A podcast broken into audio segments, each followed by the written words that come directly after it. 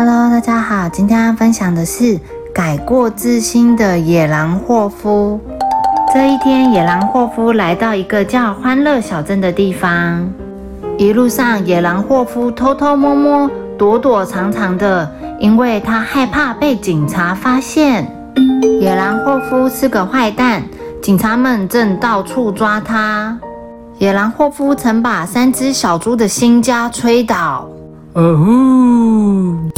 野狼霍夫曾抓走鸡妈妈，因为他想要吃新鲜的鸡蛋。咕咕咕！野狼霍夫曾抓走小羊，因为他想吃烤羊腿。狮子警长派出许多警察来抓野狼霍夫。野狼霍夫知道了，害怕的逃走。白天躲在森林里，晚上则拼命赶路。最后，他终于来到了欢乐小镇。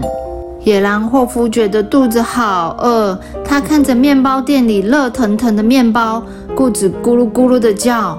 于是他想偷拿一个面包，来，给你。这么晚了，你的肚子一定饿了。正当野狼霍夫靠近面包架的时候，面包店的熊老板拿了一个大大的面包给他，吃了一口面包。野狼霍夫很感动，忽然觉得自己做错了，我真是不应该呀！野狼霍夫在心里责备自己。发现坏蛋野狼霍夫了！警察们团团围住霍夫，拿出手铐铐住霍夫的双手。霍夫害怕的想要逃走。面包店的熊老板却阻止他。霍夫做错事要勇敢承担责任，只要你愿意改过自新，大家一定会原谅你，重新接纳你的。